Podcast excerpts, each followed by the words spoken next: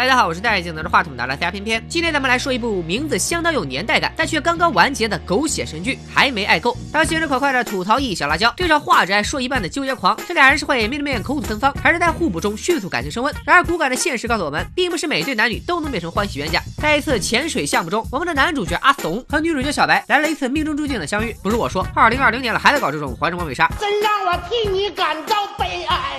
不过这招虽然老土，但还真管用。接下来短短三个月，阿松和小白就从一见钟情走到了预备领证。菜鸟级社畜阿怂为了买求婚戒指，搞得自己兜比脸还干净。虽然那么碎钻在钻石里面是不值钱的。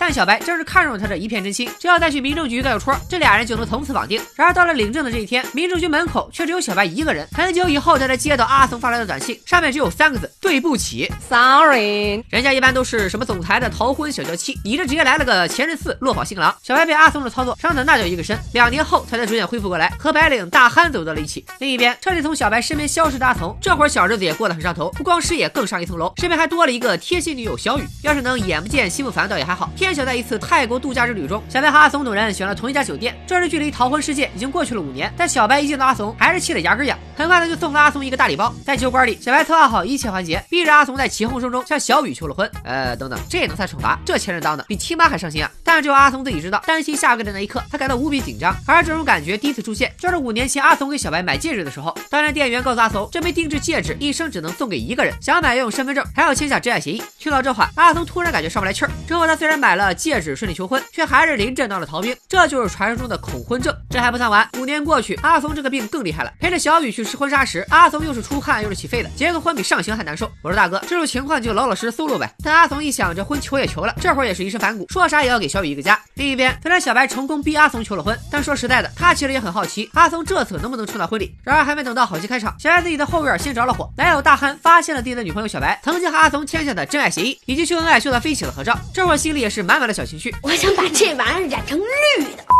两人之间彻底出现了信任危机，不久就不欢而散。这下小白又成了单身贵族，他自己也进行了反思，一直就是阿怂那点事儿不放，自己心里其实也不大舒坦，倒不如正式原谅他，然后俩人各走各的阳关道。说干就干，小白马上把那枚定制戒指还给了阿怂，阿怂也终于不再犯浑，鼓起勇气把口婚证的事说了出来。这时小白才知道自己当时逼阿怂求婚，这事办的有多要命，于是他决定再次为前任两肋插刀。小白陪着阿怂一起去了第二钻戒店，本来想浑水摸鱼买下小雨看中的戒指，但是阿怂刚一拿出身份证就立马被拒。店员发现他五年前就已经给别人买过定制戒指，现在说啥也不卖。小白和阿松也是无语，放着现成的韭菜都不割，有钱不赚是笨蛋。实在没办法，俩人只能去别家买了一个戒指先顶上。眼瞅着阿松的婚期越来越近，小白也开始忙着彩排婚礼，防止他到时候又下的神意。妹子，你这顶着前任的名头干着保姆的活，还一分钱都不挣，事业心真是比大慈善家还强。不过好在整个彩排过程中，阿松倒是一点都不怂，似乎在小白的支持下，他已经战胜了恐婚症。于是两人一起把五年前那枚定制戒指埋进了沙滩，和过去的一切彻底拜了个拜。到这为止，小白已经能评上感动中国十大前任，阿松也微笑着面对困难，直面了自己你的恐惧。奥利给！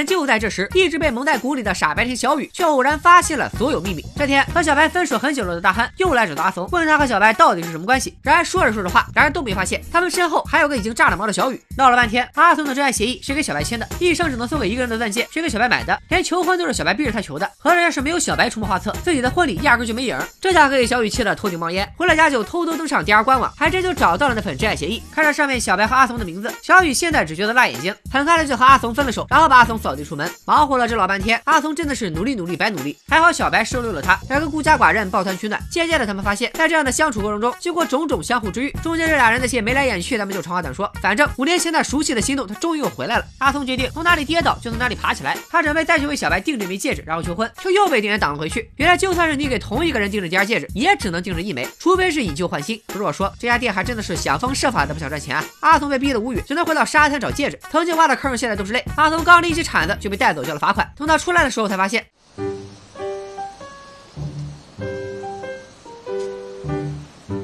还好找回了戒指，阿松这冤大头当然也算不亏。但就在他胸有成竹的时候，小白却拒绝了他的求婚，因为五年前阿松的不告而别，还是给他留下了阴影。当年自己做的死，现在哭着要买单。阿松赶紧化身二十岁小好男友，就差拿着喇叭告诉全世界，他现在立刻马上就想冲进婚姻的坟墓。这才让小白相信阿松的恐婚症真的已经痊愈，于是答应了他的第三次求婚。兜兜转转，两人还是带着最初的戒指，过上了没羞没臊的幸福生活。剧里的阿松收获了真爱小白。巧的是，这部剧刚刚开播时，他的饰演者韩庚也经历了和卢靖姗的幸福婚礼。一七年金鸡奖颁奖礼上的生日大手，直接答。拉出了爱情，单身狗们快来送送好运，没准下一个背叛组织的就是你。说完这部狗血神剧，看到这里，不知道大家有没有发现，这部剧的最大主角既不是阿怂，也不是小白，而是 DR 求婚钻戒。各位男生注意了，所有女生看过来，这枚男士凭身份证一生仅能盯着一枚的钻戒，所代表的不仅仅是枚戒指，而是一份一生只爱一人的坚定承诺。有了它，告白求婚都不愁；有了它，收获真爱不是梦。更重要的是，Oh my god！现在登录 DR 官网，不仅能 get 阿怂小白同款钻戒，如果是情侣首次约真爱体验店，还能获得限量精美礼品。想想即将到来的情人节，与其乱剁手买买买，一不小心就成了女生的朋友圈土的对象，不如定制一枚 DR 钻戒，把这辈子最坚定的承诺送给最爱的人。去年冬天本人亲自体验过，求婚成功率百分之百，还在等什么？所有男生买它！